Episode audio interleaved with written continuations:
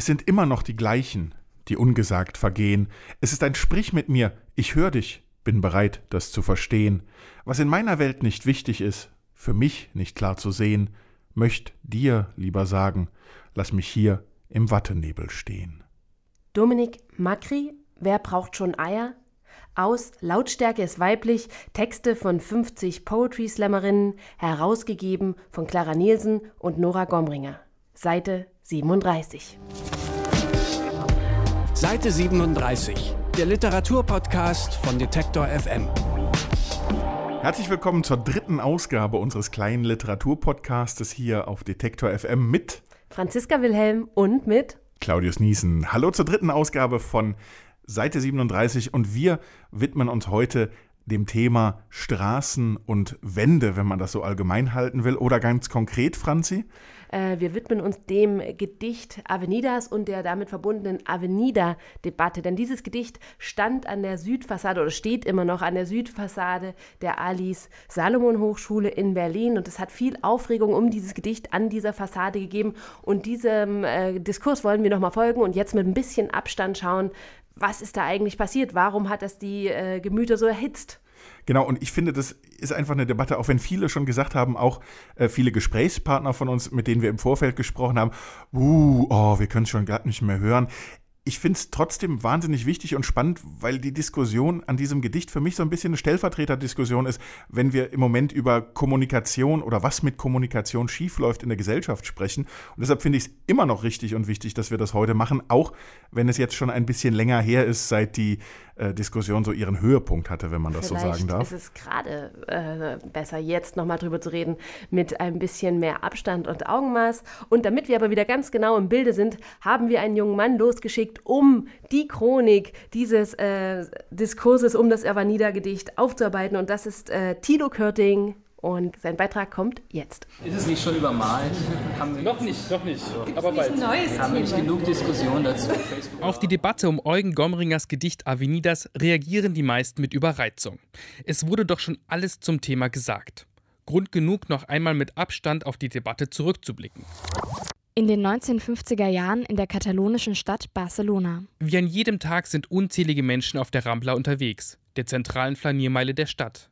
Rechts und links reihen sich Cafés und Geschäfte in Jugendstilhäusern, in der Mitte wird der Weg von Bäumen gesäumt, unter dem die Bewohner und Gäste entlang spazieren. Orte wie diese haben Eugen Gomringer zu seinem Gedicht Avenidas inspiriert. Avenidas, Avenidas y Flores. Flores, Flores y Mujeres. Avenidas, Avenidas y Mujeres.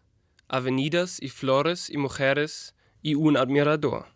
Auf Deutsch klingt das Gedicht des in Bolivien geborenen Dichters ungefähr so: Alleen, Alleen und Blumen, Blumen, Blumen und Frauen, Alleen, Alleen und Frauen, Alleen und Blumen und Frauen und ein Bewunderer. 1953 in Bern. Das Gedicht Avenidas erscheint in Eugen Gomringers Band Konstellationen und markiert den Beginn der später sogenannten konkreten Poesie. Es ging nicht nur um die wenigen Worte, nicht nur um die Musikalität durch die Wiederholung, Wichtig war auch die Setzung der einzelnen Worte. 2011 in Berlin. Die Alice Salomon Hochschule zeichnet den Dichter mit dem eigenen Poetikpreis aus. Eugen Gomringer ist der Initiator und zugleich prominentester Vertreter der konkreten Poesie.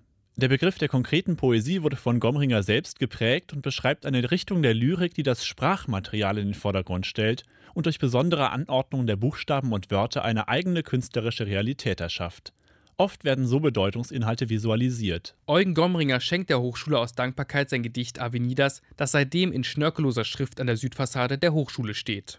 April 2016. Der Allgemeine Studierendenausschuss der Hochschule kritisiert das Gedicht, weil es Frauen herabsetzen würde. Dieses Gedicht reproduziert nicht nur eine klassische patriarchale Kunsttradition, in der Frauen ausschließlich die schönen Musen sind, die männliche Künstler zu kreativen Taten inspirieren, es erinnert zudem unangenehm an sexuelle Belästigungen, der Frauen alltäglich ausgesetzt sind. Dabei erwähnen die StudierendenvertreterInnen, dass sie damit nicht das Werk des Dichters kritisieren oder anzweifeln wollen, sie es aber als Aushängeschild der Hochschule und die davon ausgehende Strahlkraft ablehnen.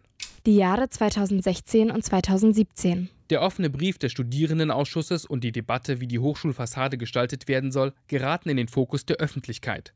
Zahlreiche Menschen diskutieren das Thema in den sozialen Medien. Das öffentliche Interesse manifestiert sich daraufhin in einer Vielzahl von Artikeln und Kommentaren in den unterschiedlichsten Zeitungen des deutschsprachigen Raums. Von der Frankfurter Allgemeinen Zeitung über die Taz bis zur Bild, vom Deutschlandfunk bis zur Bücherwebsite Perlentaucher. Der Pressespiegel auf der Internetseite der Alice Salomon Hochschule umfasst aktuell 325 Einträge. Der Schriftstellerverband Penn äußert sich so zum Thema. Die Studierenden, die sich für die Übermalung des ihrer Meinung nach anstößigen Gedichtes einsetzen, bitten wir zu überdenken, welche Konsequenzen eine solche Zensur letztlich hätte und sich mit dem Phänomen der Bilderstürmerei in Vergangenheit und Gegenwart auseinanderzusetzen. Januar 2018. Die Hochschulleitung schien nie ganz begeistert von dem Wunsch, das Gedicht Avenidas von der Fassade zu entfernen. Sie wollte sich aber den Wünschen der Studierenden auch nicht entgegenstellen. Die Alles Salomon Hochschule lässt also die Studierenden über das künftige Erscheinungsbild der Südfassade entscheiden. Nach mehreren eingereichten Vorschlägen und Abstimmungen beschließt der Senat, dass sie in Zukunft anders aussehen wird. Weiterhin soll ein Gedicht die Wand schmücken, jedoch immer nur für einen festgelegten Zeitraum. Den Beginn soll ab Herbst ein Gedicht der Poetikpreisträgerin der Alles Salomon Hochschule Barbara Köhler machen. Auf Anregung von Eugen Gomringer soll außerdem eine Plakette mit dem Gedicht Avenidas in Spanisch, Englisch und Deutsch an die Debatte erinnern. April 2018 in der oberfränkischen Stadt Riau. Der Stadtrat beschließt, dass das Gedicht Avenidas an einer Hausfassade im Zentrum gemalt werden soll. Damit will sich die Stadt mit ihrem berühmten Einwohner Eugen Gomringer solidarisieren meint der Bürgermeister Michael Abraham. Na, es geht uns eben äh, gerade darum, dass wir ein, schon auch ein Zeichen setzen wollen für die Familie Gomringer, für Eugen Gomringers Lebenswerk. Und eben eine solch kontroverse Diskussion, wie sie geführt wurde, ist dann schon für uns auch gerade Anlass, eben hier einen Akzentpunkt zu setzen. Sie haben vorhin das Wort trotzig verwandt. Vielleicht äh, trifft es das auch ein bisschen am Rande, wenn wir sagen, wir wollen eben zeigen, dass es keinen Grund gibt, ein solches Gedicht aus dem öffentlichen Raum zu verbannen. Obwohl die Debatte laut Beteiligten und Beobachtern beendet ist, entzünden sich die Gemüter immer noch an den sechs kleinen Wörtern. Eben noch im Beitrag und jetzt schon bei uns im Studio Thilo Körting. Hallo. Hallo. Zurück. Hallo. Du hast nicht nur uns versucht, einen Überblick zu verschaffen, sondern du hast auch, das hören wir gleich, noch mit ganz vielen verschiedenen Stimmen aus der Lyrikwelt gesprochen. Kannst du schon mal im Vorhinein, ohne zu viel zu verraten, sagen, in welche Richtung das geht oder auch wie, die, wie dich das vielleicht in der Wahrnehmung der ganzen Debatte beeinflusst hat? Wie es mich beeinflusst hat, ach, immer so schwierige Fragen. Naja, ich glaube, es hat einem schon so ein bisschen äh, so eine gewisse Abwehrhaltung äh, zu diesem Thema gebracht, weil man gemerkt hat, äh, wie enerviert die Leute da auch mhm. schnell sind und wie äh, wie sehr es sie auch reizt. Es ist halt immer noch ein Reizthema, auch wenn sie sagen, es ist vorbei, aber sie sagen, es ist vorbei, weil es für sie immer noch ein Reizthema ist. Und äh, auch, wenn sie sagen, auch wenn sie sagen, es, äh, es interessiert sie eigentlich nicht, denn das habe ich auch oft zu hören kommt, ach, das interessiert mich nicht, haben sie trotzdem auch alle eine Meinung dazu, die auch alle unterschiedlich okay. sind. So ganz klein und fein haben sie trotzdem alle noch irgendwie dies mitbekommen und das und, und so sehe ich das. Also äh, da ist trotz, also man merkt, da ist immer noch viel Potenzial da, aber irgendwie. Hm. Und gibt es einen Unterschied, äh, wie Frauen und Männer das Thema sehen? Hast du da was feststellen können?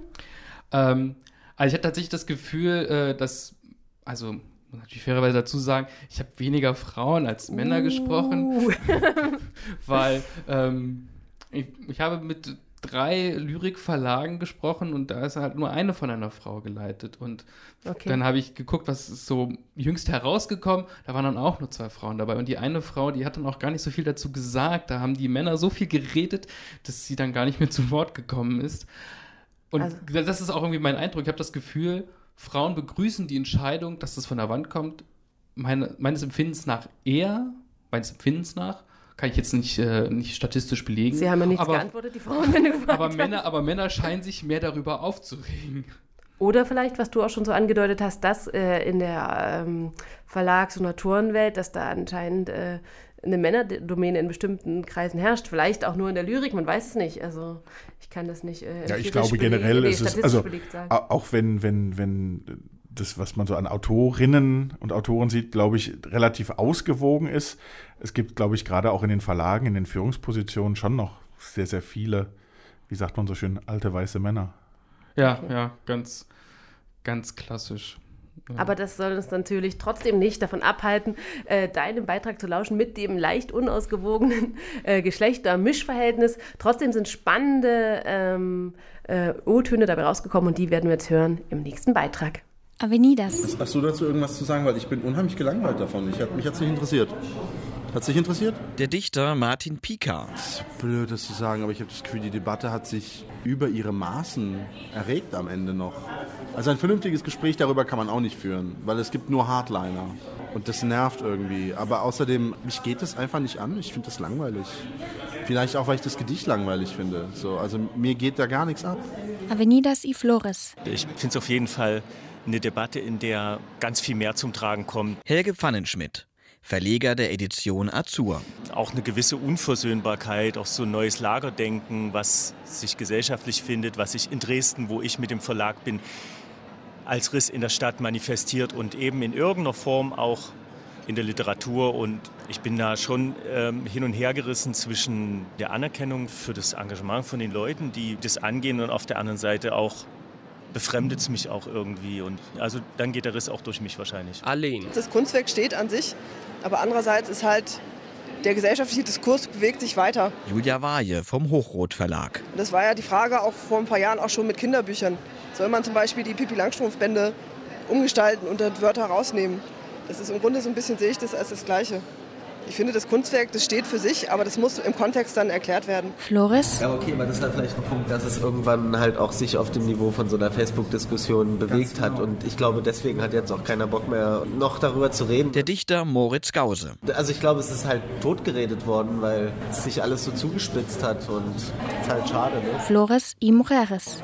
Und es war dann für mich eigenartig sozusagen im Verlauf dieser äh, ja monatelangen, also und auch wirklich nervenden Debatte, dann immer Beiträge zu sehen, die eigentlich hinter den Stand dessen zurückfielen, was auf Facebook, so blöd es oft ist, Facebook, aber in dieser Hinsicht dann dem Stand der Debatte weit, weit voraus war. Also die Lyrikerdebatte auf Facebook war sehr viel klüger und komplexer zu diesem Thema als die öffentliche Diskussion. Der Dichter Hendrik Jackson. Also der positive Kollateraleffekt dieser ganzen Debatte war, dass glaube ich noch nie, also jedenfalls kann ich mich nicht erinnern, noch nie erstens eine ganze Nation so ausführlich über den Sinn eines Gedichts gesprochen hat. Das war sehr schön. Und dann was auch sehr schön war als zweites, fingen auf einmal alle an, Pastichen zu schreiben. Also Pastichen heißt verehrende Nachahmung. Das heißt, sie fingen auf einmal alle an, irgendwelche Verhunzungen, aber auch sehr liebende Nachahmungen zu schreiben. Und ganz Deutschland schrieb auf einmal Gedichte wie Eugen Gomringer. Das war auch ein toller Effekt. Blumen. Ich denke, dass ja diese sehr weit hergeholten Vorwürfe der Zensur und der Bedrohung der Kunstfreiheit bemüht wurden, um gegen eine Entwicklungstendenz aufzubegehren, die viele, vor allem Männer, verunsichert eine Entwicklungstendenz, die sie nicht verstehen und wütend macht mitunter. Sophie Lichtenstein, Veranstalterin und Verlegerin bei Subkultur. Äh, was ich unglücklich fand, war, dass der öffentlichen Stellungnahme des Asters kein Versuch vorausgegangen ist, die Angelegenheit zunächst einmal intern zu klären. Man kann es eigentlich Eugen Gomringer ja nicht verdenken, dass er aus allen Wolken gefallen ist, als er über mehrere Ecken, also über die Medien, dann erfahren hat, dass sein Gedicht jetzt entfernt werden soll von der Fassade. Ein Gedicht, das er ja der ASH geschenkt hat. Avenidas. Natürlich finde ich es albern. Also warum sollte man ein Gedicht von der Wand entfernen? Ich weiß ich würde ganz andere Gedichte aus Büchern entfernen wahrscheinlich. Aber eher aus ästhetischen Gründen und nicht aus irgendwelchen, also neupolitischen Gründen. Jo Frank, Verleger des Verlagshauses Berlin. Natürlich ist aber erstmal klar, dass sozusagen so eine prinzipielle Solidarität gibt, die sagt, Gedichte im öffentlichen Raum sind eher was Positives, auch wenn sie dann eben Anstoß geben zu weiteren Diskussionen. Also ich finde, man kann ja auch das diskutieren und trotzdem bleibt es an der Wand. Und das ist eher eine Bereicherung dann. Es zu entfernen heißt ja auch eben, die Diskussionen aus dem öffentlichen Raum zu entfernen. Und ich glaube, genau da interessiert es mich dann auch nicht mehr, weil das alles irgendwie auch sehr durchschaubar und langweilig dann irgendwie ist. Avenidas y Mujeres. Also klar ist das so ein Altherrengedicht. Eindeutig. Der Dichter Alexander Gumz. Ob das jetzt wirklich sexistisch ist, weiß ich nicht. Da müssen wir vielleicht auch wirklich nochmal die Kulturkreisunterschiede irgendwie dazu denken und so. Selbst wenn, aber das ist natürlich die, die größere Frage, so was jetzt auch bei der MeToo-Debatte ähm, zu Recht endlich thematisiert wird. Wie politisch korrekt, mal jetzt ganz simpel, simpel wie politisch korrekt muss Kunst eigentlich sein? Blumen und Frauen. Ja, ich habe sie wahrgenommen.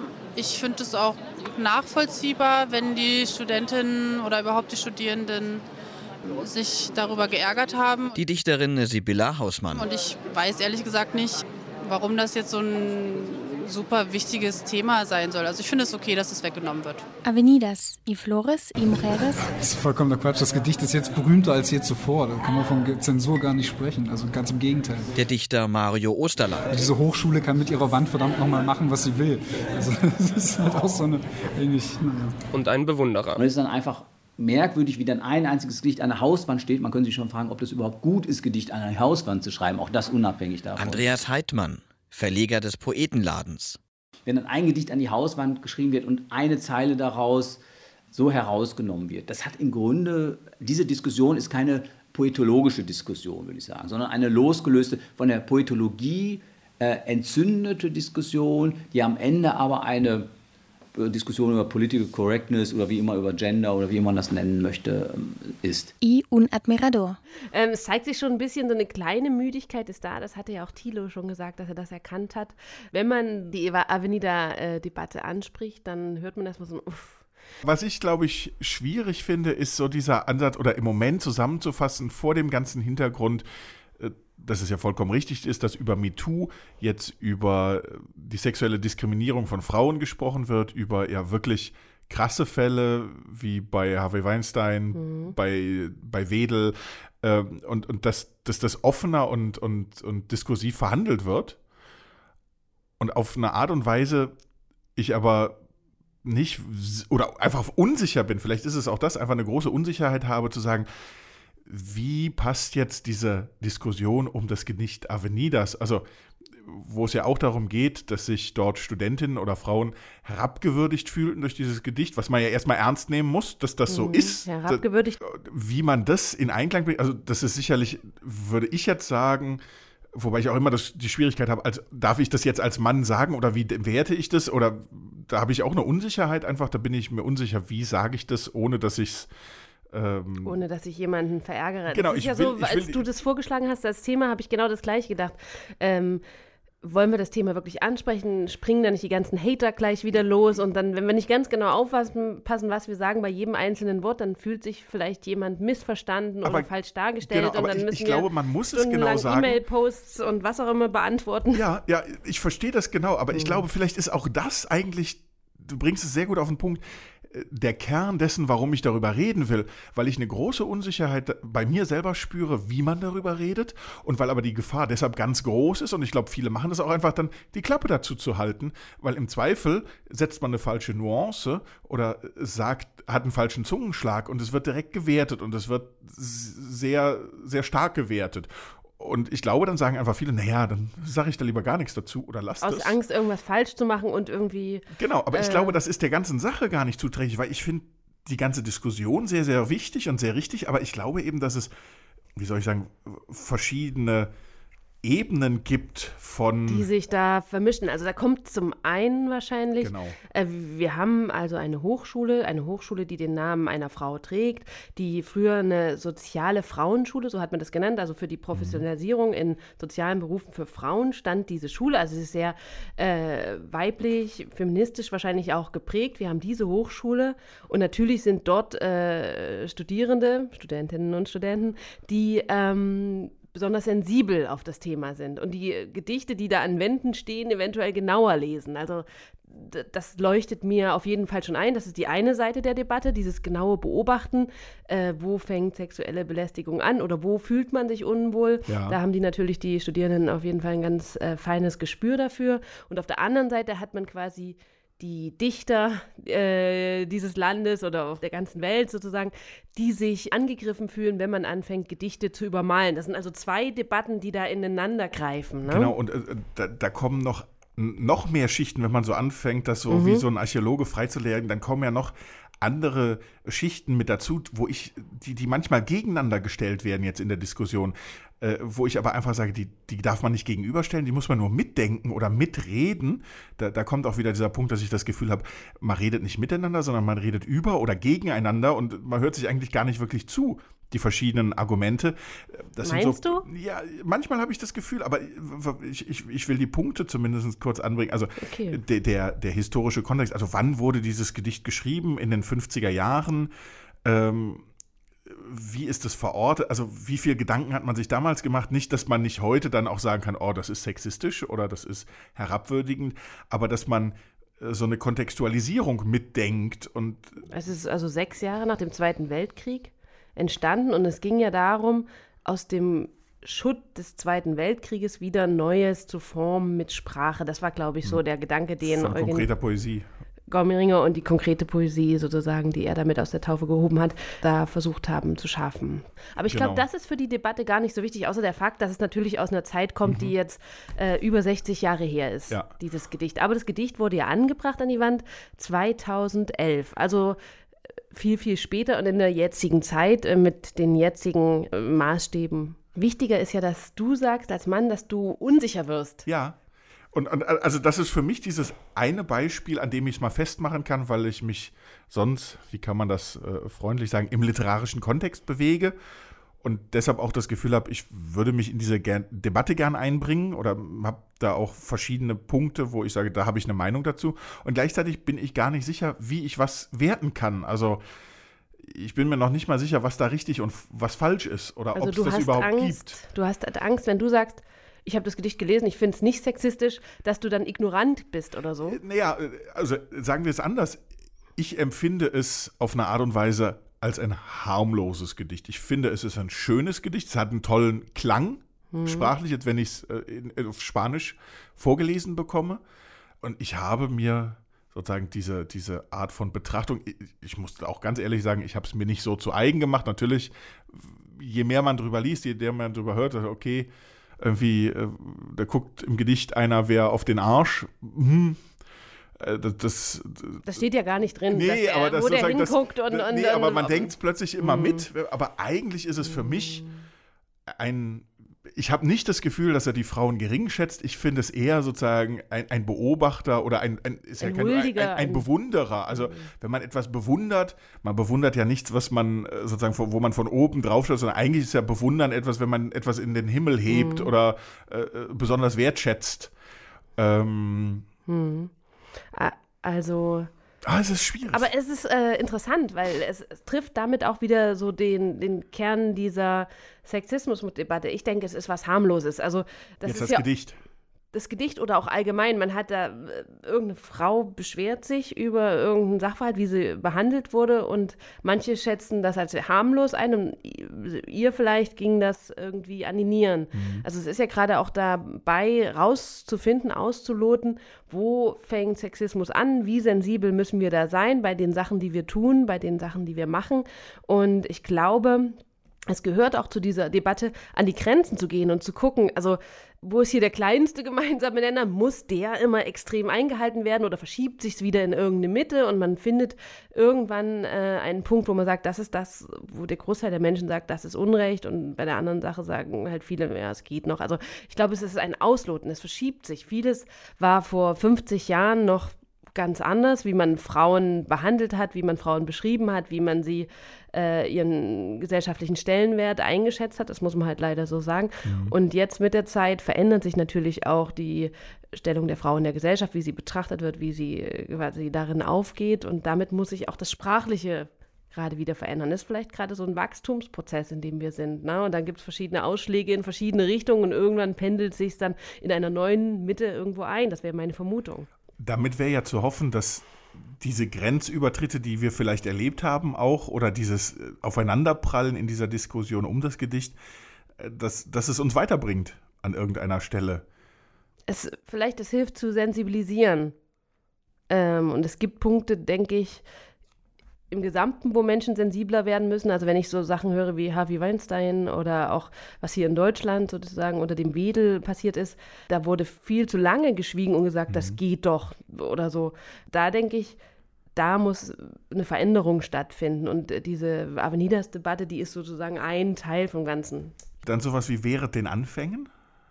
Nee, ich denke, es ist ein ganz großer Prozess und in dem Prozess gibt es halt viele, viele Schauplätze, an denen das ausdekliniert und ausgefochten und herausgefunden wird, ausgelotet. Und das ist halt ein Teil davon. Damit muss man Eugen Gomringer eigentlich dankbar sein, dass er das Gedicht geschrieben hat und dass es an dieser Mauer angebracht, also dass es auf der Wand draufgemalt war, weil anders hätten wir diese Debatte nicht bekommen, oder? Ja. Vielleicht auch schon wieder ein bisschen gemein. Ist das gemein? Ich weiß nicht. Es, es, haben ja alle irgendwas verloren und irgendwas gewonnen bei dieser Debatte, denke ich. Also das Gedicht wurde sehr viel kritisiert, aber es hat auch sehr viel Aufmerksamkeit bekommen. Also dieses Gedicht hätte sonst nie so viele Leser gefunden, wie es auf diese Weise gefunden hat. Das ist ja ein Beispiel. Und so fungiert das wahrscheinlich auch in allen anderen Bereichen. Die Alice Salomon Hochschule hätte vielleicht niemand, ich kannte die vorher nicht, du? niemand gehört, jetzt wissen alle Bescheid. Ich habe übrigens äh, auf die Webseite geguckt und da stand drauf gleich das ist Ali Salomon Hochschule und da stand mehr als nur Fassade. Also auch die sind. Kein schlechter Spruch. Finde ich gut. Also jeder kennt die Ali Salomon Hochschule und jetzt können sie beweisen, dass sie auch mehr als äh, Fassade zu bieten haben. Ich finde das äh, eigentlich ganz gut. Seite 37, der Literaturpodcast mit Franziska Wilhelm und Claudius Niesen. Wir reden jetzt mit äh, Karl Dietrich. Er ist einer von zwei Herausgebern des Book of Bot erschienen im Corbinian Verlag. Äh, Botten bezeichnet dabei umgangssprachlich sowas wie wegrennen. Äh, das ist, glaube ich, nicht meine beste Eigenschaft, wenn ich jetzt mal so sagen darf, Franzi. Du möchtest es besser beurteilen. Es geht aber da um eine Sammlung von Erzählungen über Sprayer, äh, sage ich jetzt mal so salopp, die vor der Polizei flüchten mussten, nachdem sie äh, ihre Kunst an Wände, U-Bahn-Schächte, Züge gebracht haben. Genau, und da ist natürlich ganz interessant, äh, irgendwie erstmal zu wissen, Karl, äh, wie seid ihr äh, an die Leute gekommen oder wie habt ihr die Leute dazu gebracht, äh, euch darüber zu erzählen? Weil das sind ja quasi scheue Wesen, die Sprayer, ne? Und die, gerade wenn man gerade vor der Polizei weglaufen musste, dann erzählt man vielleicht gar nicht so drüber. Wie habt ihr die Leute dazu gebracht, euch ihre Geschichten zu erzählen? Es hat ziemlich lange gedauert. Ich würde sagen, wir haben bestimmt anderthalb Jahre oder ein Jahr damit aufgehalten und haben das irgendwie über Mundpropaganda weiter verbreitet und haben die Leute auf Partys getroffen oder auch im Freundeskreis und habe auch weiter über darüber hinaus haben versucht, irgendwie von anderen Freunden, deren Freunde zu fragen und haben das irgendwie per Mundpropaganda an die Leute weitergegeben. Und dass es dann doch zu so einem großen Projekt wurde, war vorher auch gar nicht klar. Was war das Schwierigste, überhaupt das Vertrauen zu gewinnen äh, von den Leuten, die euch die Geschichten erzählt haben? Oder war es schwieriger, das, was sie euch erzählt haben, dann wirklich in, ja, ich sag mal, in Geschichten, in Literatur umzuwandeln? Hm, also eigentlich haben wir versucht, so wenig wie möglich von den, von den Texten, die sie uns gegeben haben, ähm, irgendwie umzuwandeln. Wir, das war eigentlich auch so das Interessante an dem Projekt, dass wir es wirklich so Wort für Wort so übernommen haben von denen, wie sie es erzählt haben, weil es auch das Spannende war, weil manche vielleicht auch gar nicht so textlich irgendwie ähm, am Start sind oder literarisch gesehen. Und das war irgendwie auch das Coole, dass sie alle so die Wahrheit so darüber gesagt haben es geht Geschichten darüber, dass die, die, die, fliehen mussten vor der Polizei. Manchmal haben sie noch geschafft, vorher ein Foto von ihrem Kunstwerk zu machen. Und äh, mhm. meine Frage wäre jetzt einfach, wie, wie gehen die äh, Sprayer damit um, dass sie da äh, was erschaffen, was dann relativ schnell vermutlich wieder weggemacht wird? Also wie ist das für einen selber, wenn man da was der Künstler ist sozusagen? Naja, es ist eine Form von unserer Jugendkultur, sich irgendwie auszudrücken in der Gesellschaft. Und ich glaube, es geht auch so ein bisschen darum, die Grenzen vielleicht zu überschreiten. Und soll es denn ja, lang genau. irgendwo stehen oder sind sie traurig, wenn das dann nach zwei Wochen schon wieder nee. Äh, weggemacht wurde? Also ich glaube, das ganz viel bei den Sachen hier geht es viel genau um die illegalen Sachen, um nicht das Legale, was dann vielleicht für Jahre lang bleibt oder so, sondern es geht dann wahrscheinlich auch einfach um die Aktion, mit seinen Freunden das zu planen. Man trifft sich ja, ich meine, das ist auch alles kein Kinderspiel, ne? Also die hm. begeben sich in Lebensgefahr und U-Bahn-Schächte, brechen irgendwo ein, müssen Sachen klauen, müssen sich irgendwie vielleicht sogar schlagen mit der Polizei. Und das sind alles so Sachen, die auf den Moment ankommen und dann nicht langjährig sind. Und vielleicht war das auch das Spannende, sich dann in einer Runde zu treffen und auch so eine Geschichte zu erzählen, weil man sowas auch manche für geheim hält. Oder und dann ist es ganz gut, es einfach mal textlich zu haben. Ich meine, es wird bei uns oft einfach in Fotomagazinen dargestellt, die ganzen Aktionen, oder es werden Filme darüber gedreht. Man filmt sich dabei, wie man wie die sprühen oder die Endprodukte werden fotografiert. Ja, das Vertrauen gewinnen ist schwierig. Also es wurden uns die Geschichten irgendwie zugesendet, wir mussten sie abtippen, aber alles natürlich nicht mit der richtigen E-Mail-Adresse und es war alles sehr kompliziert. Also ihr habt auch sowas wirklich wie Quellenschutz unternommen. auf jeden Fall. Also es gab keiner, genau, die haben extra E-Mail-Adressen erschaffen oder es war, wurden nicht die richtigen Namen genannt oder es wurde auch nicht viel am Telefon geredet. Wir haben Sachen, wurden uns live auf, zugesagt und wir haben sie aufgeschrieben, genauso Wort für Wort oder so. Also es war, ja, deswegen dauert dann sowas auch über ein, ein Jahr, anderthalb Jahre die sprayen ja meistens sind das ja Wörter. Und äh, uns ja. jetzt als Literaturpodcast interessiert natürlich, äh, wie wichtig ist das einzelne Wort? Also wird sich da ganz genau äh, drüber nachgedacht, welches Wort nehme ich und sprühe ich das hin? Oder ist das eher so ein grafisches Empfinden, was dann die Auswahl äh, entscheiden lässt, welches Wort dahin kommt?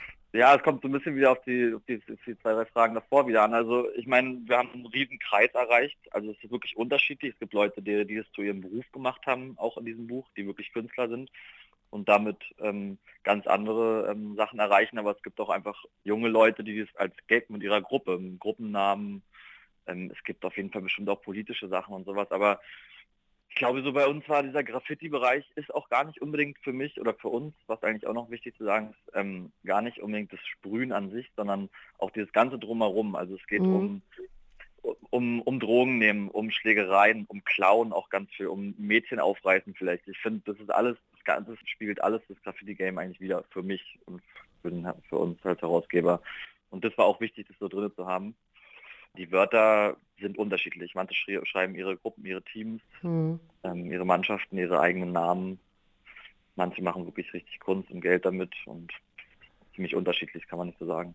Man kann sozusagen zusammenfassen, für Sprayer ist es eher das Gesamterlebnis. Also es geht jetzt nicht sich um, um äh, darum, sich an einer Wand für immer zu verewigen genau. oder so, sondern ist das Ganze drumherum, auch dass es ein bisschen gefährlich ja. ist oder ein bisschen, also ganz schön gefährlich ist teilweise.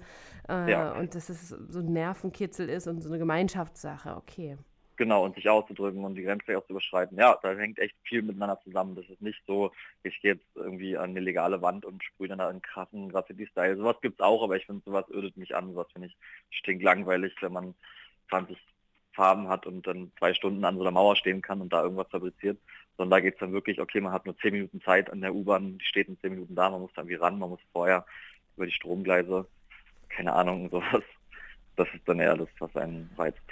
Aber trotzdem gibt es dann ja anscheinend sowas wie eine Sehnsucht, trotz dieser Schnelllebigkeit oder gerade vielleicht durch diese Schnelllebigkeit, durch, dadurch, dass es eben schnell wieder weg sein kann, das, was ihr macht oder was die äh, Sprayer machen, die euch die Geschichten erzählt haben, äh, das irgendwie aufzuschreiben und ja auch dadurch ein Stück weit, äh, ja, festzuhalten, oder?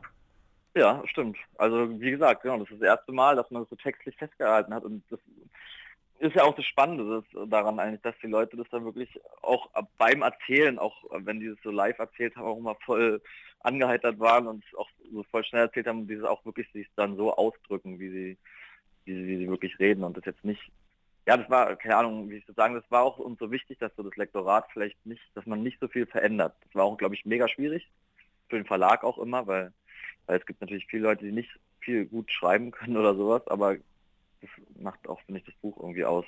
Hm.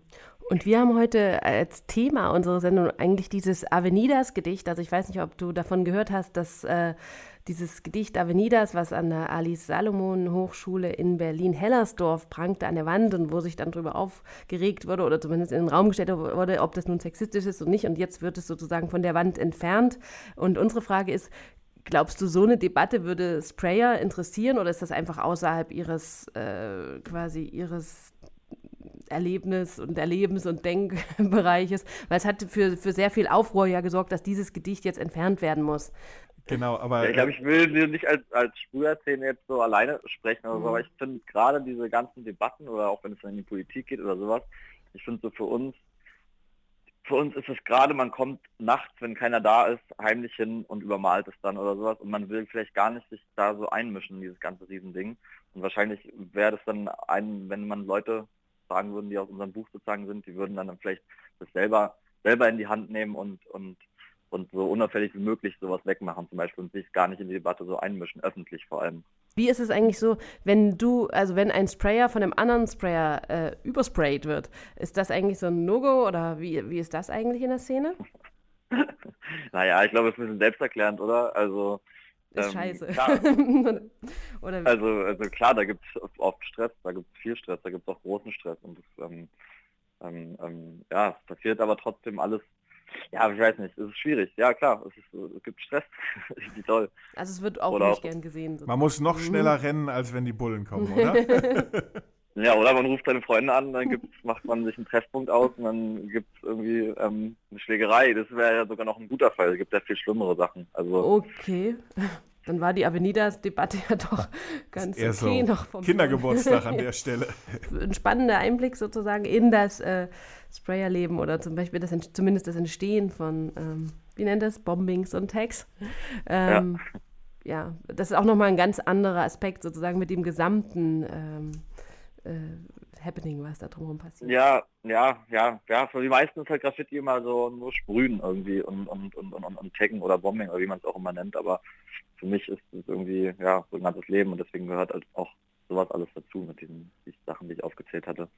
Karl, vielen Dank für den Einblick und äh, wir wünschen dir von Herzen, dass du immer einen Schritt schneller bist als die, die da hinter dir her sind. hä? Auf jeden Fall. Gut. Danke dir. Dankeschön. Bis dann. Jo. Ciao. Also ganz ehrlich, ich habe ja noch nie irgendwo auch nur eine Sprühdose in der Hand gehabt. Ich glaube auch, ich könnte nicht schnell genug wegrennen.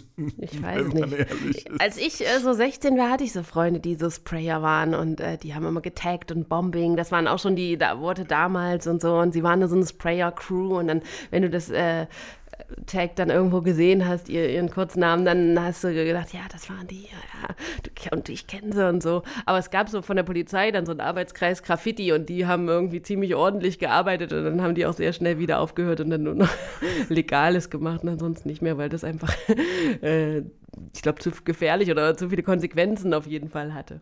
Mhm. Kommt dir äh, Literatur oder Wort im öffentlichen Raum vor? Also merkst du es, es gab ja mal so ein, äh, eine Aktion, ich habe leider vergessen, wie sie hieß, die hat Ulrike Almut-Sandig. die- Augenpost hieß Genau, die Augenpost. Und das war ja im Prinzip äh, wild plakatierte Lyrik, wenn man so will. An, äh, ich weiß noch, so an Laternenpfählen waren es immer kleine Gedichte. genau, im- genau. Die, die Ich habe das gerne immer gelesen. Ich frage mich, also es hat natürlich immer, wenn irgendwo Schrift oder Gedichte oder, oder sonstige Verlautbarungen im öffentlichen Raum sind, dann ist man auch so ein bisschen an die sozialistischen Regime erinnert, wo immer die Botschaften an den Hauswänden pranken, ne, in diese Richtung. Durchhalteparolen. Durchhalte oder Mutmach oder was auch immer, Parolen.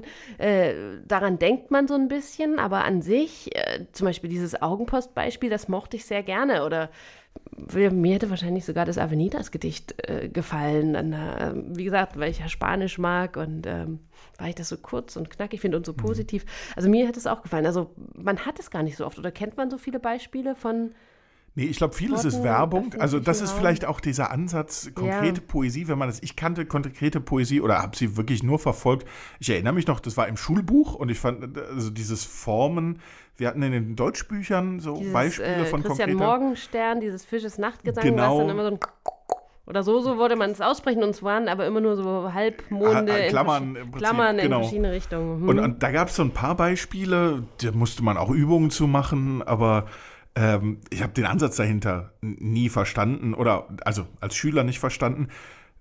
Und wo wir jetzt die ganze Zeit von äh, Eugen Gomringer und der konkreten Poesie reden, da wäre doch eigentlich mal die Frage angebracht, ja, was ist das überhaupt, die konkrete Poesie und warum ist das so toll? Wer kann uns da helfen, Franzi? Ich denke, da wird uns Tilo Körting helfen mit seinem Hä des Monats, diesmal zu konkreter Poesie. Hallo, ich bin Thilo Körting und ich bin besonders gut darin, so zu tun, als wäre ich belesen und könnte überall mitreden. Dabei versuche ich auch immer auf der aktuellen Welle mitzuschwimmen und werde dabei das Gefühl nicht los, jedes Mal hinterherzuhängen. Wie bei dieser Debatte um das Gedicht Avenidas von Eugen Gomringer. Das ging total an mir vorüber. Erst kurz vor Ende tauchte es plötzlich in meiner Facebook-Timeline auf, weil meine Steuerberaterin, ja, meine Steuerberaterin, das Statement von Nora Gomringer geteilt hatte. Aber, das Glück ist ja bekanntlich mit den Dummen, wurde ich erst auf diese Diskussion angesprochen, nachdem ich das Videostatement gesehen hatte. Und war ausreichend informiert. Zu meinem Glück überschattet diese Debatte das Gesamtwerk des Dichters. Denn obwohl ich ein großer Fan der konkreten Poesie bin, hatte ich zuvor noch nichts von Eugen Gomringer gelesen. Und ich verstehe auch nicht, warum er weltweit als Vater der konkreten Poesie gilt. Denn der Beginn der konkreten Poesie liegt zu Beginn des 20. Jahrhunderts in Deutschland und Frankreich. Der französische Dichter Stéphane Mallarmé lässt Leerstellen in seine Gedichte einfließen. Die Anordnung der Worte auf der Seite werden so bedeutend wie die Worte selbst. Sein Landsmann und Zeitgenosse Guillaume Apollinaire ging noch weiter und schrieb seine Gedichte so, dass aus den Zeilen Bilder wurden. Wenn er also über ein Haus schrieb, dann sah das Gedicht aus wie ein Haus. Doch das waren nur Spielereien, noch ohne wirkliche Poetik. Diese Aufgabe übernimmt Eugen Gomringer in den 1950er Jahren. Zusammen mit der brasilianischen Gruppe Neugantris und in Bezug auf die konkrete Kunst entwickelt er den Begriff konkrete Poesie. Das lasse ich jetzt einfach mal so stehen und tue so, als ob ich wüsste, was es zum Beispiel mit der konkreten Kunst auf sich hat. Aber zurück zu Eugen. Der hat natürlich mehr gemacht, als sich nur dafür feiern zu lassen, dass er einen neuen Begriff entwickelt hat, sondern er hat dieses Wort mit Werken und Theorien angefüllt. Das kann ich jetzt gar nicht alles ausführen, schon allein, weil ich nicht alles gelesen habe. Das wichtigste Wort dürfte für heute die Konstellation sein. Dabei geht es um die Auflösung der Verse mit ihren klaren Bildern und Aussagen. Stattdessen lässt der Dichter einzelne Worte und Wortgruppen umeinander kreisen. So will Gomringer einen Gedankenraum aufspannen und das konkrete Wort für sich sprechen lassen. Damit wollte er auch einer immer schneller werdenden Zeit Rechnung tragen, die lieber wenige statt viele Worte macht. Ich denke, ich habe das gut genug verstanden, um mitreden zu können. Doch was mache ich jetzt, wenn jemand fragt, und? Was ist dein Lieblingsgedicht von Eugen Gomringer? Schnell nachdenken. Avenidas vielleicht? Nein, das ist irgendwie zu einfach und auch viel zu aufgeladen. Gibt es nicht ein unverfänglicheres, berühmtes Gedicht? Baum. Baum, Kind. Kind. Kind, Hund. Hund. Hund, Haus. Haus. Haus, Baum. Baum, Kind, Hund, Haus. Also ich meine, auch wenn er nichts gelesen hat oder vorgibt, nichts gelesen zu haben, wir sind jetzt zumindest ein bisschen schlauer. Was konkrete Poesie konkret bedeutet. Also ich denke immer so an sowas irgendwie Poem, ich kannte das irgendwie auf Englisch und dann stand zigmal Poem und die, diese zig Worte Poem bildeten das Wort Poem auch visuell so als Ganzes oder sowas. Oder mit Apfel gab es diese Variante auch. Also gibt es ja alles Mögliche. Ja, ich, ich glaube, dass, dass es für den einen oder anderen manchmal auch so ein bisschen ja, zu einfach wirkt, diese Verbindung aus, aus Wort und Form. Ich kann mir vorstellen, dass es ein bisschen naiv da, äh, also. Äh, Aber manchmal sind die einfachen Dinge doch gar nicht die schlechtesten. Also ich erinnere mich an die Rolling Stones, die hießen doch immer die Three Accord äh, Wonder Boys, weil sie immer alle ihre Lieder mit drei Akkorden gespielt haben. Also äh, wahrscheinlich mancher Techno-Star schafft es mit zwei. Aber mhm. manchmal ist das Einfache ja auch das, was gerade durch ins Herz geht. Das Spannende ist auch, ähm, Eugen Gomringer ist nicht mehr der berühmteste Gomringer, kann man vielleicht so sagen. Er hat eine Tochter, Nora Gomringer, die ist auch Lyrikerin. Die ist nicht nur auch Lyrikerin, sie ist also gerade eigentlich ein Lyrikstar. Die Lyrikerin. Also die äh, sehr prominent in Deutschland ist. Sie hat den Bachmann-Preis gewonnen, nicht mit Lyrik, mit Prosa. Sie ist eine ähm, Performerin. Also sie ist eine sie Performerin, genau. Sie hat reist um die Welt, sie hat so ein Programm, wo sie auch noch einen Schlagzeuger dabei hat. Und sie hat quasi mit ihrer Art, Lyrik zu machen, glaube ich, äh, Deutschland auch nochmal aufgerollt, was Lyrik bedeutet. Sie kommt aus dem Poetry Slam ursprünglich, ist jetzt aber auch in den Literaturhäusern zu Hause. Und sie ist äh, Herrin ihres eigenen Kunsthauses, wenn man so also sagen also darf. Geschäftsführerin oder Leiterin ist sie, ne? Direktorin. Direktorin. In Bayern, so ist man, in Bayern ist man immer gleich Direktorin, auch wenn man. Des Literaturhauses Concordia heißt es. Genau, wohl. in Bamberg. Und ähm, dort war jemand von uns zu Besuch und zwar Thibaut Schremser. Hallo. Hallo Franzi, hallo Claudius. Und wir hören gleich mal rein, würde ich sagen. Let's go. Wir gehen zu einem Kind von Eugen Gomringer. Die Villa Concordia, die ist so beeindruckend, wie der Name klingt. Große, schwere Türen, dicke Mauern, große Säle und so ein kleiner, unauffälliger Zettel am Eingang. Die Klingel ist gerade kaputt, bitte klopfen. Aber es hat geklappt, ich bin reingekommen. Hi, so, hallo. Hallo. Ja, schön. Herein, herein. Vielleicht kommen noch zwei ortsfremde Menschen durch mein Büro gelaufen, die habe ich einfach mal eingelassen, weil es kommen ja alle, man wollen irgendwas in dem Haus. Du kannst halt nichts besichtigen, weil ich nicht will, dass man in die Ateliers geht, weil das ja die Arbeitsorte sind für die Stipendiaten. Und dann wollten die halt gerne den Garten sehen, dann lass sie in den Garten. Bitteschön. Wir sitzen im Büro der Direktorin. Ein großes, geschwungenes Bücherregal, ein großer Schreibtisch, ein Besprechungstisch aber es sieht eher aus wie in einem Loft als wie in einer Behörde. Also mein Finanzamt, auch Freistaat Bayern, sieht auf jeden Fall anders aus. Ja, das sieht toll aus.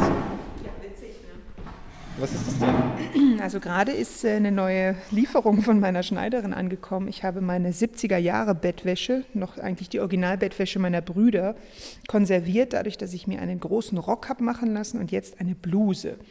Nachtblaue Manschetten mit Swarovski-Knöpfen, Swarovski-Knöpfe an der Knopfleiste und die ganze Bluse mit Puffärmeln, wie man sich wünscht, ist ähm, ja ein, ein Traum in Star Wars. Ja, 70er Jahre Jungsbettwäsche. Das ist jetzt meine Bluse. Mhm. Jetzt kommen hier die Herrschaften. Hallo, guten Tag aus dem Garten herein. Hallo. Auf Wiedersehen. Vielen Dank. Schön, dass Sie da waren. War sehr schön. Vielen Dank. Es geht nun da und geradeaus durch diese Türe. Und im Moment haben wir ja für Sie den Parcours aufgebaut. Ja. Sehr gerne. Machen Sie es gut. Tschüss. Ciao. Ich bin auch so eine Art Tourist in Bamberg. Ich bin selten dort. In der Villa Concordia war ich noch nie. Und deswegen will ich jetzt auch raus in den Garten, mir das anschauen. Da gehen wir hin mit Nora Gomringer. Da steht ein Glasbau hinter diesem antiken, nein, antik ist es nicht, da steht ein Glasbau hinter diesem alten Gebäude Villa Concordia. Da sind richtige Lofts drin. Da wohnen Künstler, Stipendiatinnen und Stipendiaten. Sie arbeiten dort. Und es gibt auch größere Wohnungen für Familien. Es sind ja erwachsene Menschen zwischen 45 und 85 und wer hat da nicht ein Leben an sich, mit sich? Also ich finde es auch ehrlich gesagt schöner, wenn die kommen mit ihren Familienmitgliedern. Auf der anderen Seite ist dann das künstlerische Miteinander begrenzter, weil Künstler, die alleine kommen, sich wirklich zusammenschließen, sich für den anderen bewusst interessieren und agieren und reagieren. Und wer nicht, der nicht. Also wer mit Familie kommt, kommt hier mit so einer Blase an, ne? so einer Entität irgendwie. Und äh, muss man gucken, dass die sich richtig auch bewusst vermischen mit den anderen und Kontakte halten. Ist so ein künstlerisches Miteinander, das habe ich mich gefragt, als ich hierher gefahren mhm. bin, etwas, was Sie eigentlich Ihr ganzes Leben schon haben, von Ihrer Kindheit an? Hm wenn man so ein Kind ist, merkt man ja nicht, dass die Eltern Künstler sind. Also ich habe das nicht richtig verstanden, glaube ich. Mein Vater hat ja auch die Kunst sehr wissenschaftlich betrieben. Also ich hätte jetzt den Unterschied nicht festgestellt zwischen einem Professor für eine Akademie oder für eine, für eine Uni und meinem Vater. Mein Vater saß am Schreibtisch und meine Mutter auch. Ja, und von daher künstlerisches Miteinander, ja, gingen natürlich mehrere Autorinnen und Autoren große Kaliber bei uns ein und aus. Und auch so ja wenig Musiker eigentlich, muss ich sagen, Komponisten manchmal und bildende Künstler. Unheimlich viele bildende Künstler. Mein Vater hat eigentlich immer für die bildende Kunst gearbeitet und für die Literatur. Das war ja, das war eher ein Neben ein, ein Nebenrezipient dieser großen Arbeit der konkreten Poesie. Nora hat von Eugen und Nordrud, von ihren Eltern, nicht unbedingt gelernt, Kunst zu machen, aber sie hat gelernt, der Kunst gewogen zu sein. Also in die Galerie zu gehen, statt zu Ikea, um sich was für die Wand zu kaufen. Und diese Wand von Nora Gomringer, die wollte ich dann natürlich sehen. Dann sind wir nach oben, in ihr Reich. Ähm, in der Tat habe ich alles, was ich besitze hier in diesem Haus. Auch seit der Auflösung meines Kinderzimmers zu Hause. Deshalb sieht es auch umso schlimmer aus. Oh, wie lange gab es das noch, das Kinderzimmer? Mm, bis vor drei, vier Sommern. Ja, ich habe ja in einem alten Bauernhaus gewohnt in Wurlitz, Oberfranken, und da, da war viel Platz, da kümmert es keinen, ob ein Zimmer aufgelöst ist oder nicht. Nur jetzt musste da eben ein Teil raus und so bin ich da rausgekommen. Genau. Das ist mein großes äh, Wohnzimmer. Ja, hier sind viele Bücher, viele Bilder. Und, ähm, kein einziger IKEA-Druck. Genau, kein einziger IKEA-Druck. Haha, ja genau, aber IKEA-Rahmen gibt es. Wie ist es denn in der Avenidas-Debatte um das Gedicht von ihrem Vater? Hat Nora ja ihren Vater oder das Gedicht verteidigt. Wie, wie, wie ist sie damit umgegangen? Hat sie sich dazu auch geäußert mit dir im Gespräch? Ja, klar. Sie hat das nochmal bekräftigt, dass sie dieses Gedicht verteidigt, dass es Quatsch ist, ähm, dass dieses Gedicht von der Wand runtergenommen wird unter der Begründung, dass es sexistisch wäre. Sie hat aber gesagt, dass sie dieses Gedicht verteidigt hat, nicht weil es von ihrem Vater ist, das hätte sie mit älteren Gedichten ganz genauso gemacht, sondern weil sie die, den Wert der Kunst schätzt und weil sie sagt, das kann jedem Künstler so gehen, dass er so angegriffen wird. Und deswegen müssen eigentlich alle Künstler dieses Gedicht verteidigen und nicht nur die Töchter von. Haben Sie das Gefühl, dass am Ende doch nur die Botschaft angekommen ist, die Tochter hat den Vater verteidigt? Das äh, wäre schade, aber es scheint mir so, ja. Zum Teil natürlich gibt es Leute, die, also vor allem auch Kolleginnen und Kollegen, die das nicht kapiert haben und mir ganz klar sagen, ja, hättest du mal die Klappe gehalten. Und das ist ganz traurig, weil, also, ich, wenn die wissen, ich bin nicht mal besonders äh, nah meinem Vater, also man kann auch nicht sagen, das hat uns jetzt näher gebracht oder so. Das ist einfach, äh, ich halte das für notwendig. Ich, genauso würde ich für ein Gedicht der Romantik eintreten und ein Gedicht des Sturm und Drang ähm, wenn es mir richtig erschiene. Und in dem Fall ist es die konkrete Poesie und die hat halt direkt jetzt mal was äh, quasi autobiografisch mit mir und meinem Leben zu tun.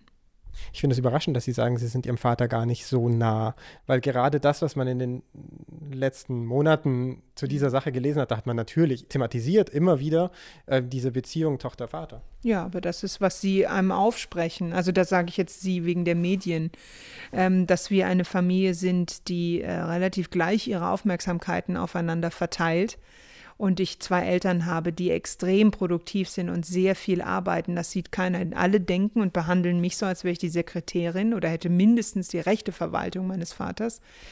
Weshalb ich unendliche E-Mail-Ströme erhalte mit direkten Anforderungen, Aufträgen.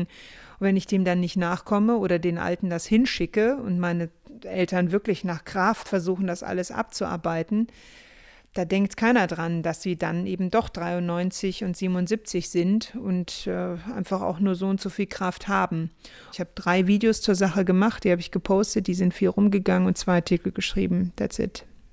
Und Sie werden immer wieder danach gefragt. Ja, und äh, das ist schon in Ordnung, weil das Gedicht ist es wert. Das Gedicht ist es wert, dass man darüber spricht. Und dann hoffe ich auch, dass man erkennt, dass Gomringer, Eugen Gomringer, ein sehr moderner, sehr gelassener, ruhiger Schweizer Mann ist, dem man da eine ziemliche Ungeheuerlichkeit an den Kopf wirft. Und alles andere ist mein Vater, aber er ist kein Sexist. Und dann hat Nora Gomringer einen Vorschlag gemacht, der mich überrascht hat. Einen Vorschlag, wie man auch mit dieser Sache hätte umgehen können. Sie sagt, den Studierenden darf dieses Gedicht missfallen. Sie dürfen es ihretwegen auch einfach übermalen. Aber Sie brauchen doch nicht so einen Riesenterz, um diese Sexismusdebatte zu machen. Sie, aber Sie brauchen doch nicht so einen Riesenterz, um diese Sexismus-Sache zu machen, sondern Sie können einfach den Künstler anrufen, ihm einen Brief schreiben, wie auch immer, und sagen: Hey, danke schön, dass dieses Gedicht jahrelang auf unserer Wand sein durfte. Wir wollen jetzt einfach was Neues. Wir entscheiden uns für ein neues Gedicht und mehr dazu gar nicht sagen. Ich fände das eleganter. Wie fänden wir das? Also ich habe das Gefühl, dass es gar nicht so einfach geht. Es ist ja, die Studierenden haben das Gedicht ja nicht selber da an die Wand gemalt, sondern es wurde ähm, durch die Hochschule beschlossen, durch die Leitung der Hochschule.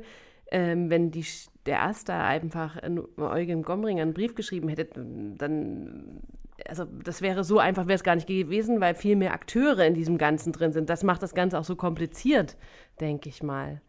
Ähm, ich glaube aber, was sie anspricht, ist, dass der Ton macht die Musik. Ne? Das ist so ein bisschen der, der Hintergrundgedanke. Was sagst du? du? Du willst dich hier zu Wort melden. Du ja. schon mit den Füßen, ich sehe es doch. Naja, also für mich ist das eine, glaube ich, ganz symptomatisch und da legt sie, glaube ich, einen Kern in die Wunde.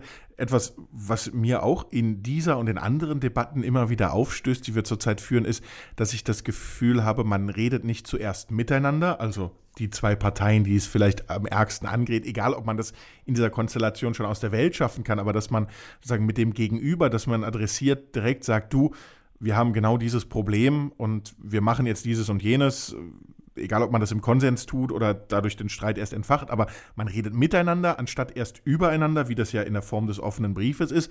Gleichzeitig verstehe ich auch, dass die Form des offenen Briefes etwas ist, was man sehr bewusst wählt, um vielleicht auch eben ein größeres gesellschaftliches Problem dahinter zu adressieren. Aber ich finde es auch eben nicht immer ganz gelungen, wenn man das so offen tut und darüber vergisst, dass eben hinter dem Gedicht, egal wer das für wie gelungen hält, dass da jemand ist, den man damit sicherlich verletzt. Und das finde ich einen wichtigen Punkt, denn nur durch diese durch Verletztheit an sich oder diese, diese Zuspitzung, diese Hysterie, die in diese und andere Debatten so hineingetragen wird, glaube ich, wird es überhaupt so so angespannt in der Situation. Und am Ende, glaube ich, ist es keiner Debatte zuträglich, weil man dann nur schwer eine Lösung findet. Denn am Ende muss man ja irgendwie, also man sollte streiten für gute Dinge, aber man sollte es um Himmels Willen so tun, dass man das auch das gemeinsam tut. Ja, mir ist, äh, mir ist ja aufgefallen, was natürlich bei den Debatten ist, auch meistens noch befeuert mit Facebook und den ganzen anderen sozialen Medien, dass im weiteren Verlauf so eine Debatte, das immer hitziger und immer aggressiver wird. Das ist das, was mir Sorgen macht, dass ich, ich denke, wahrscheinlich auch in beiden Lagern, den Befürwortern und den Gegnern oder wie auch immer sie sich nennen mögen, dass es sich da ziemlich aufgeheizt hat und dass da äh, ein Ton zutage getreten ist, der jetzt der Sache nicht dienlich war und der bestimmt auch dem Autor dann zu schaffen gemacht hat, wahrscheinlich auch der anderen Seite. Und das ist halt das, was äh, mich irgendwie besorgt, dass diese äh, Debatten insgesamt immer so aggressiv geführt werden. Also, dass die Haters immer gleich am Start sind. Das mag ich nicht. Thibaut, wie geht es dir denn? Ich meine, du hast jetzt ja ganz persönlichen Eindruck auch gewonnen im Gespräch mit Nora Gomringer. Hattest du vorher, bevor du sie getroffen hast, vielleicht eine andere Auffassung über diese Debatte als danach? Oder wie geht es dir damit? Ich glaube, dass diese Debatte sie gar nicht so runterzieht, wie man jetzt vielleicht meint oder wie ich vorher auch gemeint habe. Ich glaube, dass sie eine, einen Weg gefunden hat, damit umzugehen, dass sie durchaus diese Auseinandersetzung immer wieder erklärt und sagt, es ist schon in Ordnung, die zu erklären und dass sie einen Weg gefunden hat, diese Auseinandersetzung auch, ja, vielleicht spielerisch weiterzutreiben. Sie hat mir, bevor ich gegangen bin, so einen Sticker geschenkt, der ist A4 groß, Avenidas in Helvetica gesetzt wie im Original. Und diesen Sticker verschickt Nora Gomringer an Leute, die sie kontaktieren, die sagen, ich hätte gerne so einen oder von denen sie denkt, dass sie gerne einen hätten. Da ist eine kleine Anleitung dabei und da steht dann drauf, dass man diesen Sticker, das komplette Gedicht, irgendwo im öffentlichen Raum hinkleben soll, ein Foto davon machen soll und unter dem Hashtag Avenidas Wall posten, damit Avenidas eben weiterhin Wände schmückt und jetzt sogar noch mehr Wände als vorher. Dann habe ich noch geschrieben, PS strongly opposed to any damages to structures, surfaces, etc. The sticker, if pulled away, leaves no trace. Das ist mir ganz wichtig. Ich wohne ja selbst in einem Haus, das denkmalgeschützt ist. Wenn ich hier was an die Wand klebe, dann komme ich auch in Teufelsküche. Das soll nicht sein. Kein Gebäude soll leiden am Gedicht Avenidas und deshalb kann man es auch einfach rückstandslos wieder entfernen. Danke, Nora Gomringer. Danke, Nora, für den Aufkleber, für die Aufmerksamkeit und für die Denkanstöße. Vielen Dank, Thibaut. Für diese Einblicke in äh, die Villa Concordia und natürlich auch in das Leben und Wohnen von Nora Gomringer. Ich habe das Gefühl, es hat ihm ziemlich gut gefallen, Franzi. Oder? Mir hat es auch gut gefallen. Also ich fand es ein ziemlich ja. spannendes Interview, also wie sie mit der ganzen Sache umgeht. Auch vor allem muss man sagen, wie sie jetzt umgeht, mit ein bisschen Abstand. Ich finde auch mit dem, was sie jetzt gesagt hat, auch sehr persönlich gesagt hat, kann man auf das, was sie gesagt hat, nochmal ganz anders schauen. Also, dass es gar nicht so sehr ein, ein Vater-Tochter-Ding ist, sondern dass ich glaube ihr das wirklich, dass sie das als Schriftstellerin gesagt hat und dass sie das wirklich auch in anderen Fällen wieder sagen würde. Weil ich glaube, was man Nora Gomringer nicht unterstellen kann, ist, dass sie keine Feministin ist. Genau, sie hat ja auch das eingangs zitierte Werk als Herausgeberin betreut, dieses Lautstärke ist weiblich mit den 50 Poetry Slammerinnen. Also feministische Ideen sind ihr durchaus nicht fern, sondern eher nah. Und trotzdem hat sie sich in dieser Debatte natürlich äh, für das Gedicht eingesetzt. Für das Gedicht einsetzen, das tun wir hier auch bei Seite 37, dem Literatur-Podcast von Detektor FM, den man übrigens auch abonnieren kann. Auf Spotify. Dieser auf Apple Podcast. Und überhaupt nachhören bei Detektor FM. Wer das noch nicht getan hat, bitte jetzt einfach da irgendwo klicken, was man wo so sieht. Und Abonnieren. Genau, dann kommt auch Folge 4 wieder rechtzeitig ins Haus. Vorneweg aber, wir haben aufgerufen in der letzten Ausgabe zur Mitmachaktion und wir haben Sie gebeten, wir haben euch gebeten, wir haben Ihnen gebeten. Alle gebeten. Genau, wir haben alle gebeten äh, wir haben viel gebetet, es möge jemand Lyrik, was genau, schicken. und es hat Lyrik jemand schicken. etwas oh, ja. geschickt. Aber wir müssen vielleicht noch sagen, was wir genau gefragt hatten. Wir haben nämlich gefragt, ob ihr uns eure schlechten Gedichte schicken könnt. Oder sagen wir mal eure Alltagslyrik, die irgendwas verarbeitet, was ihr so im Alltag erlebt oder was ihr braucht. Das war das Geburtstagsgedicht gefragt, das äh, zum äh, Geburtstag des Kegelvereins, zum Geburtstag der Oma, das erste Liebesgedicht. Hochzeiten, sonstige krude Anlässe, genau. Und, Und wir haben ein ganz anderes Gedicht von Jan Lindner gekriegt, was auch interessant ist. Es ist nämlich ein Mathematik- Gedicht. Ja, und der, der Titel ist schon mal gar nicht schlecht und ich finde trotzdem, das äh, muss man einfach so sagen. Es heißt nämlich Pi mal Daumen. Und ich fange mal an. Die Wurzel aus Pythagoras durch 3 ins Integral der Kurvendiskussion. Plus Pi mal Daumen 5 hoch minus 2, nicht definiert, zurück zur Stammfunktion. Der Mittelpunkt vom Radius zum Quadrat. Was haben wir denn hier? Den Vektor 7. In Klammern zur Konstante im Spagat, den krummen Graphen steil auf x verschieben. Vom Cosinus binomisch abzuleiten sind Höhepunkte, die korrespondieren. Mit allen Vieren kann man operieren. Permutationen spalten die Gezeiten ins Algebra Kadabra quer durchs Quantum. Und Aus und Schluss quod erat demonstrandum. Oh, bei dem letzten Ding, da muss ich ja bei diesem Quod erat demonstrandum muss ich immer daran denken. Ich habe mal eine Mathearbeit geschrieben und ich musste überall nur QED runterschreiben und ich habe einen Punkt gekriegt. Und ganz ehrlich, Franz, es war der einzige Punkt, den ich gekriegt habe. Immerhin, immerhin. Also mit Sprache hast du dich äh, weitergerettet. Äh, naja, weitergerettet kann man mit einem Punkt jetzt auch Ja, nicht wirklich aber sagen. immerhin, immerhin. Also aber auch ein Punkt ist nicht zu verachten. Ich sehe hier ein Gedicht, wo entweder quasi der Spickzettel in Reimform gefunden wurde oder wo man äh, versucht hat, äh, äh, quasi die, die, die Schmach der Mathematik, das Leiden irgendwie doch noch äh, poetisch irgendwie ihm was abzuringen. Ich würde auch sagen, das klingt nach äh, Traumaverarbeitung oder zumindest nach, äh, in der Lyrik liegt so etwas wie äh, ja, Erholung oder, oder äh, dann kann man es nochmal ausdrücken. Auf jeden Fall, Jan Lindner, äh, du kriegst ein Buchpaket von uns. Auch wenn wir nicht wissen, ob das mathematisch alles korrekt ist, wie das hier aufgeführt wird. Genau, und ganz versprochen, wir schicken, wir schicken keine Mathematikbücher. Auch das ist an dieser Stelle schon mal versprochen. Wir aber schicken auch kein äh, öffentliches Video. Nein, Franz, Wo was- aber ich glaube, wir haben, wir haben einen Fehler gemacht. Wir haben beim letzten Mal versprochen, auch wir Ah. äh, greifen in den Kohlenkeller äh, des äh, gar Gräuslichen zurück. Und ich muss ganz ehrlich sagen, Franzi, ich habe wirklich viel gesucht und äh, muss aber sagen, ich bin froh drum, dass vielleicht die eine oder andere Festplatte von Kaffee überschüttet oder dann doch irgendwo im, mal im Müll verschwunden ist. Und ich habe ganz ehrlich nur ein kleines Ding gefunden, aber auch das eine kleine Ding, das kostet ganz schön viel Überwindung, äh, das jetzt vorzulesen. Also es muss vielleicht auch nicht sein. Na komm, jetzt. Also der, der Jan Lindner, der Hm. hat hier sein Mathematikgedicht aus der Schublade geholt. Jetzt musst du auch dein, äh, Gut. dein Gedicht, Also dein es gibt, es gibt ja immer so einen Unterschied zwischen erzählte Zeit und äh, Erzählzeit. Vielen Dank, genau. Und mein Gedicht heißt fünf Minuten Zeit. Es geht aber schneller.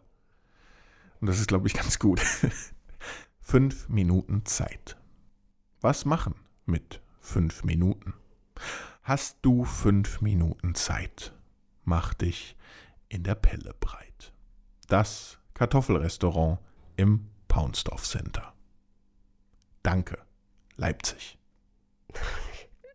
Also das ist ein typischer Fall von Werbelyrik, so wie sie auch äh, Wedekind, glaube ich, geschrieben haben soll, vermutlich. Hm. Vielleicht kommt das wieder nach den, ähm, ich weiß nicht, was jetzt gerade an Werbung so in ist, irgendwie, weiß nicht, irgendwas blinkert und glittert und laut ist. Mit Musik kommt jetzt vielleicht bald wieder die Werbelyrik und du hast jetzt eine Welle losgetreten. Es könnte sein, dass da sich was bewegt. Also finde es jetzt gar nicht so schlecht. Ich Ach, Franzi, das ist, das ist so ein bisschen Fishing for. Nein, du musst also. Okay, wir sind hier ja nicht in der okay, Selbsthilfegruppe, ne? okay, Wir es- sind ja nicht in der Selbsthilfegruppe. Aber ich wollte dich auch nicht demotivieren. Ich, außerdem lese ich jetzt noch ein Gedicht vor und dann würde ich nicht, dass du mich äh, dann auch kritisierst, weil ich bin jetzt auch nicht so die Megadichterin. Also ich, wenn ich schreibe, schreibe ich immer irgendwie lieber Prosa. Das war schon immer so. Na, what's up? Ja, dann habe ich mein Gedicht, das heißt Selbsthilfegruppe Lichtgesundheit. Sie riefen laut im Dunkeln, nee, ihr großer Feind hieß LED. Auch kurz und schmerzlos. Oder kurz und Sehr schmerzvoll. schön, sehr schön. Ja, das das gefällt ist, mir äh, viel besser als meins. Nee, ach. Aber da, na gut, vielleicht. Hast du noch eins? Ach, noch eins. Ja, Hm. bitte. Das ist auch so kurz. Also, wie gesagt, bin ich so dicht am Wenn dann kurz. Im Einklang. Sie fuhren nach Holland in den Ashram. Sie wollt Ruhe, er wollt Gras haben. Ja, das finde ich ein total schöne Gedicht. Hè? Das ist äh, so schön. Das ist ein Alltagsgedicht. Ja? Seite Ein 37, hier Pagina 37. nee, das ist äh, so schön. Hier ist äh, Detektor FM mit der Literaturpodcast. Nein, aber ich finde, ich muss sagen, Franzi, Kompliment. Ich finde, du solltest auch noch viel mehr Lyrik schreiben und nicht nur Prosa. Weil es dann schneller vorbei ist. Das hast du jetzt gesagt. naja, vielleicht will ja jemand das mal an eine Wand schreiben oder so. Wir gucken. Jan Lindner gewinnt auf jeden Fall ein Buchpaket dafür, dass er mitgemacht hat. Und man kann auch wieder mitmachen, denn auch wenn diese Ausgabe von Seite 37 jetzt fast vorbei ist, wir haben eine neue Schreibaufgabe, wir haben ein neues Thema für die nächste Folge. Da beschäftigen wir uns äh, mit dem Thema Schreiben. Es würde das nicht eh schon auf der Hand liegen, aber nicht, äh, auch wenn man das oft sagt, dass Schreiben die einsamste Tätigkeit der ist Welt es ist. doch auch, ist es doch auch. Auf eine Art und Weise ja, aber es gibt ganz viele, oder ganz viele ist vielleicht übertrieben, aber es gibt immer wieder Autorinnen und Autoren, die schreiben gemeinsam, die schreiben im Kollektiv. Also, diesmal geht es bei uns um gemeinsam statt einsam. Aha.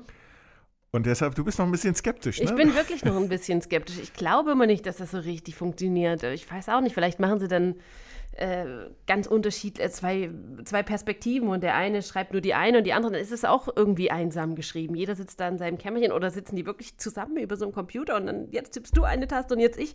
Wir werden es rausfinden. Unbedingt. Also ich meine, moderieren zu zweit geht doch auch, Franzi. Ich weiß nicht, was du so skeptisch bist. Immer dieses Negative. Ja, das ist. Muss das denn sein?